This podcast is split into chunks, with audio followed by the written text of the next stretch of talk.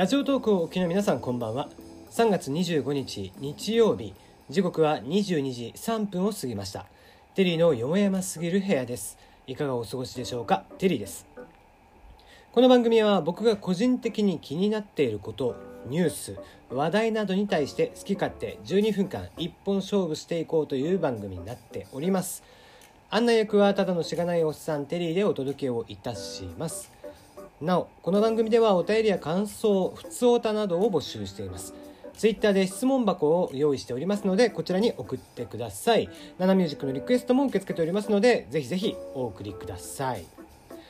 はいえー、この間ね、えー、まあ昨日かえー、まあ我が子に会ってたんですけども、まあ、前回会った時にですね、えー、上の子のお姉ちゃんの方に、えー、スケッチブックをねあげたんですよ。あの漫画とかをのキャラクターとか描くのが好きで、まあ、小学校6年生なんですけど、まあ、今年ね本当せ、えー、つい一昨日卒業したばかりなんですが、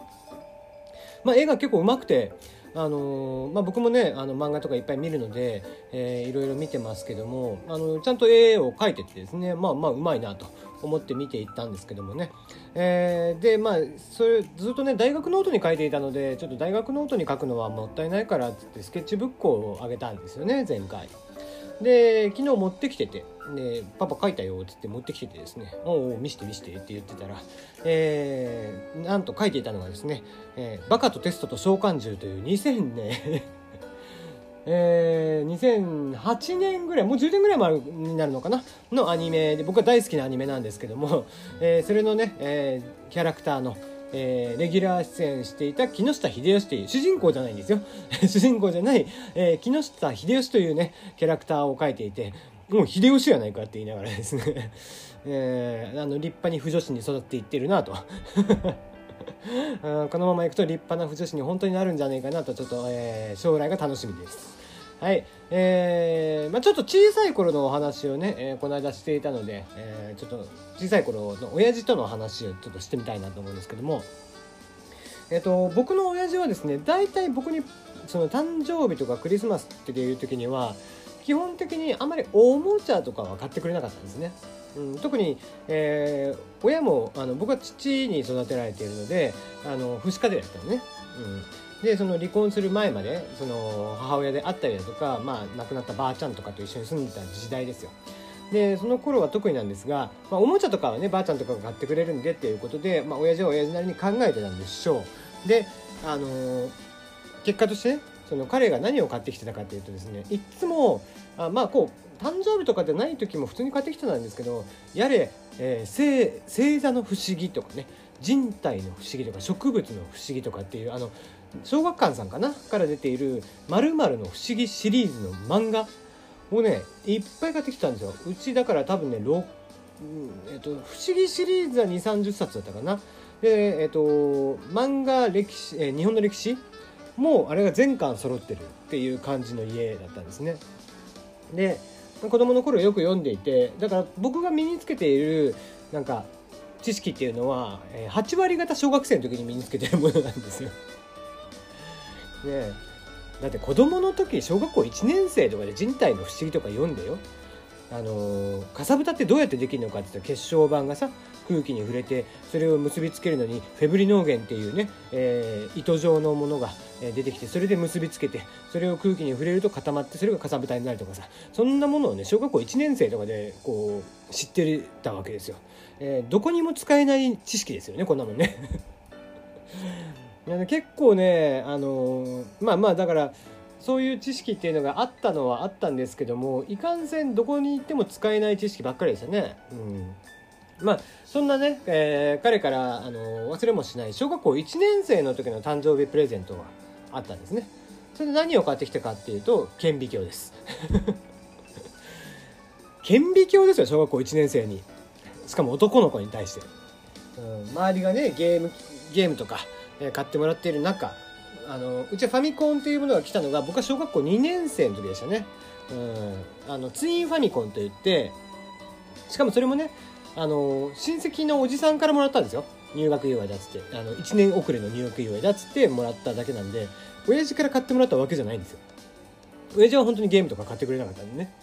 で、えー、そんなして小学校1年生の時の誕生日プレゼントは顕微鏡だったわけなんですがまあなんだろうな、えー、僕はですねとにかく好奇心が旺盛な少年だったんですよね、うんまあ、そういう本が確かに僕もねあの好きだったのであのワンサか読んでましたけどもあのあれこれね泥水とかを拾ってきてはその顕微鏡で見てみたりとかね葉っぱを、えー、拾ってきてはそういうので見てみたりとか、えー、そういうのもよくしてました。うんでするんですけどあの同じくね物を壊したりとかするのも好きだったんですよ。であの顕微鏡ってほらプレパラートってあるじゃないですかあの薄いガラスですよね。であれにですねこうレンズをこうガーって近づけてパキッて割るのが好きで 何枚も割りましたね。うんわざとですしかも。それがなんかちょっと気持ちよくてね、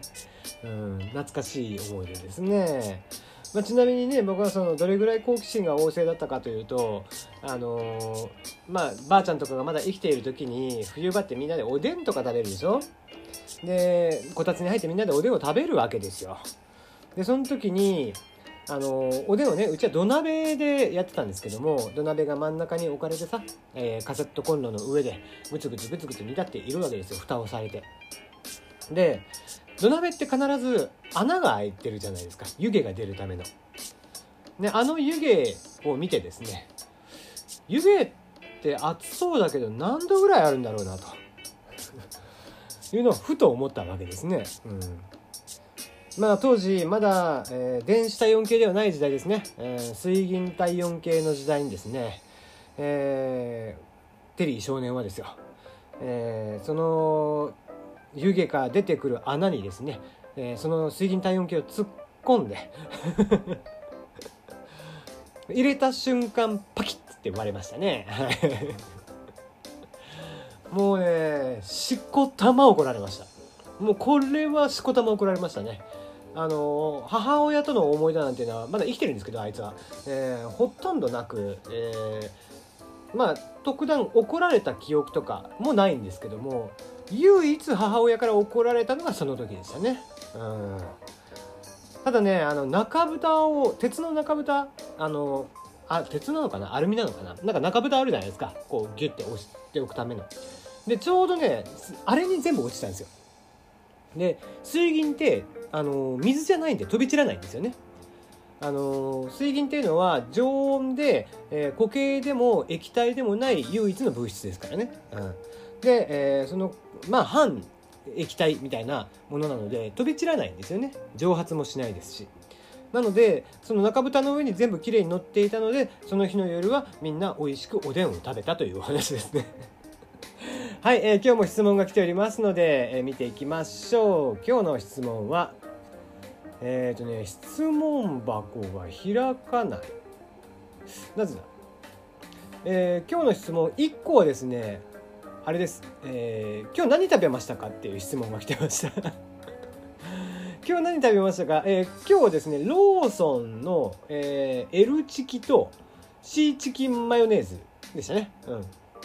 のおにぎり1個を、えー、晩ご飯にしました、うん、あんまりね僕食べることに興味がないのでねあん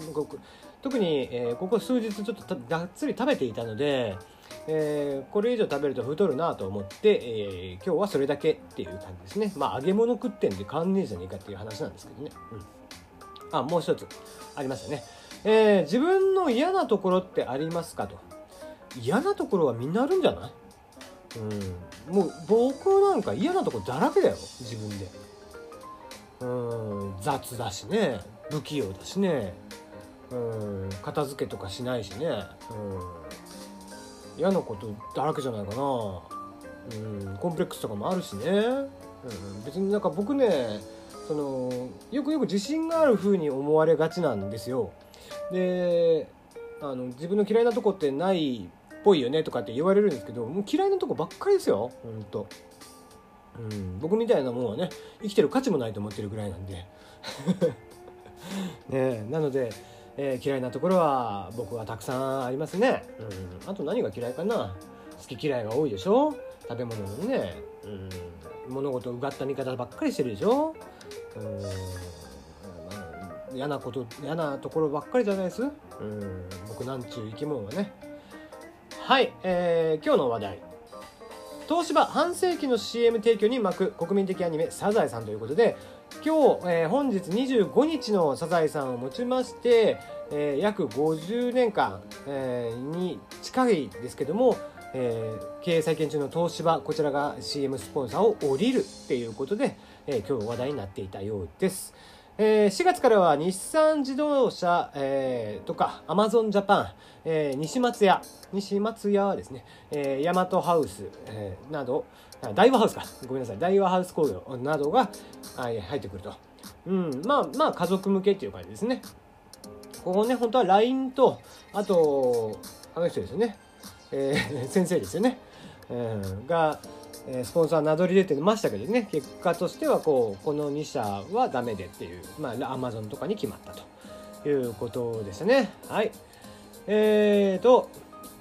フーターズ。えー、こちらが話題になってますね。フーターズガールが接客をするフーターズ。こちらをそのままワークスペースとして利用できるサービスが開始ということで、銀座店らしいですね。えー、会議室シェアリングサービス、えー、スペイシーさんですね。こちらが、えー、フーターズとコラボ。をして、えー、フーターズ銀座店、こちらをワークスペースとして利用できるサービスを開始いたしました。えー、ドリンクなどが1リットル200円。で、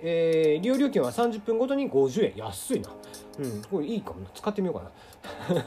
えー、ドリンクなんかはですね、ウーターズのお姉ちゃんたちが持ってきてくれるということですね。はい。まあ、うん、仕事、仕事になるのかね。チラチラチラチラ見てしまいそうですけどね。うん。まあ、ちなみにね、えー、フーターズ行くたんびに思いますけども、あそこは顔では決して選んでないですよね。まあ、スタイルはいいですけどね。はい、また明日お会いいたしましょう。